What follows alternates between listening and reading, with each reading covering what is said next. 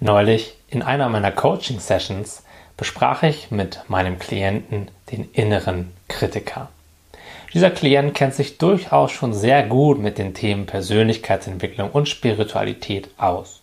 Hat schon viele Dinge ausprobiert, einige Coachings und Workshops besucht und trotzdem gab es da diese eine ganz hartnäckige Facette in seiner Persönlichkeit, die er einfach nicht loswerden konnte. Und das war sein innerer Kritiker. In ihm lief in einer Tour der immer selbe Vortrag ab. Du bist nicht gut genug. Du hast da einen Fehler gemacht. Hier musst du dich noch verbessern. Was ist, wenn du es in der Zukunft nicht schaffst, deine Ziele zu erreichen? Und so weiter und so fort. Und mein Klient war schon so richtig genervt und auch erschöpft davon, denn dieser innere Kritiker, der wollte einfach nicht ruhig sein.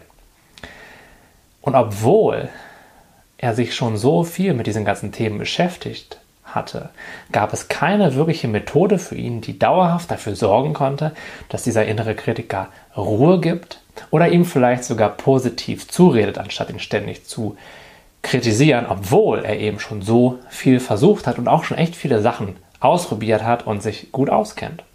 Und den Grund, den wir dann zusammen herausgefunden haben, ist sehr interessant und auch teilweise so ein bisschen lustig. Denn wenn man sich das mal genauer anschaut, wird man erfahren, dass genau die gleiche Stimme, die ihn zuerst kritisiert hat, dieser innere Kritiker, dann entscheidet, du musst mich, also den inneren Kritiker, in den Griff bekommen und ihn dann obendrein noch dafür kritisiert hat, dass er den inneren Kritiker mit all seinen Techniken irgendwie nicht in den Griff bekommt. Das bedeutet, diese innere Stimme, dieser innere Dialog hat sich in mehrere Sprecher, die teilweise unterschiedliche Positionen eingenommen haben, aufgesplittet. Und was er schon erkannt hat, war die erste Stimme, nämlich die ihn immer kritisiert. Aber die zweite Stimme, die ihm sagt, du musst das in den Griff kriegen, du musst da irgendwas gegen machen, die hat er nicht mehr hinterfragt und für das erkannt, was sie wirklich ist, nämlich auch einfach das Ego, was irgendwelche Geschichten erzählt, irgendwas behauptet und ihm in diesem Falle eben sagt, hey, du musst mit deiner inneren Stimme besser umgehen lernen. Und genau da war unser Ansatzpunkt. Als wir noch eine Ebene weiter rausgezoomt sind und erkannt haben, hey, du musst keine dieser Stimmen wirklich ernst nehmen. Keine dieser Stimmen sagt die Wahrheit weder der erste innere Kritiker noch der zweite, der dir sagt, du musst daran was verändern, sonst kannst du nicht zufrieden sein. Und auch nicht der dritte, der ihn dann dafür kritisiert hat, dass selbst nach Jahren von Persönlichkeitsentwicklung das irgendwie nicht funktioniert. Wenn wir dieses ganze Konglomerat, diesen ganzen Batzen an innerem Dialog für das erkennen, was er ist, nämlich einfach nur Gequatsche in unserem Kopf, dann können wir uns da komplett von lösen. Ja, das ist auch so eine ganz normale und vorhersehbare Phase in der persönlichen Entwicklung, dass wenn wir diese eine Stimme erkennen, einer anderen Facette davon aber weiterhin Glauben schenken. Und der Schritt wirklich ein Level weiter nach oben ist es, keine dieser Stimmen mehr für seine Stimme zu halten, keine dieser Stimmen mehr alles zu glauben und alle gleich zu bewerten, beziehungsweise alle gleich zu beobachten.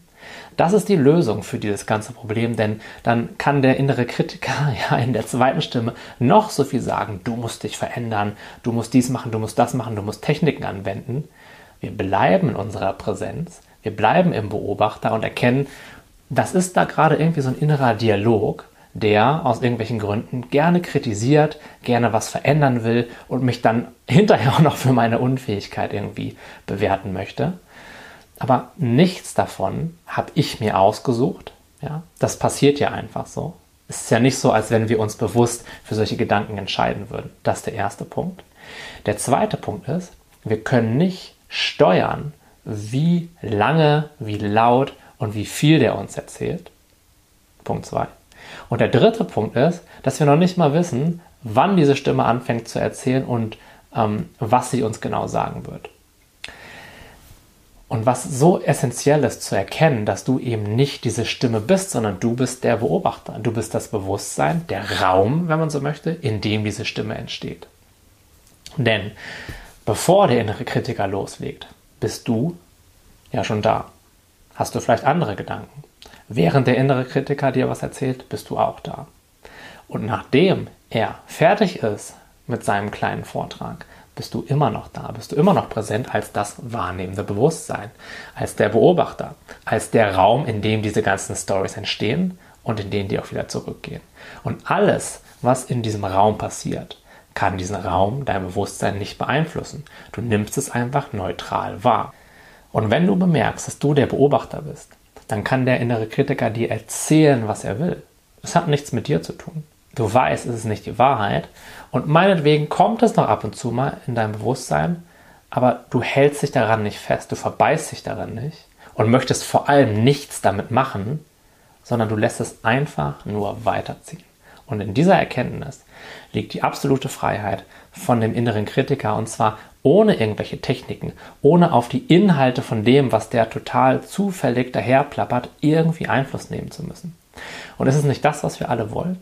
Wir wollen doch gar nicht die ganze Zeit an unseren Gedanken und Gefühlen und Glaubenssätzen rumbasteln. Wir wollen doch einfach nur zufrieden sein, gelassen sein. Und ob da jetzt ein innerer Kritiker in uns entsteht oder nicht, wenn wir den nicht so ernst nehmen, dann ändert der auch nichts an der Tatsache, dass das Leben echt gut ist und wir wirklich zufrieden und gelassen sein können. Ja, und wenn du Lust hast auf eine ähnliche Session mit mir, dann habe ich hier in die Beschreibung einen Link für dich gepackt. Da kannst du einfach deinen Termin buchen und dann unterhalten wir uns mal und schauen mal, wo wir dich ganz individuell in deinem Leben weiterbringen können. Darauf freue ich mich schon sehr. Hab noch einen schönen Tag. Dein Tim.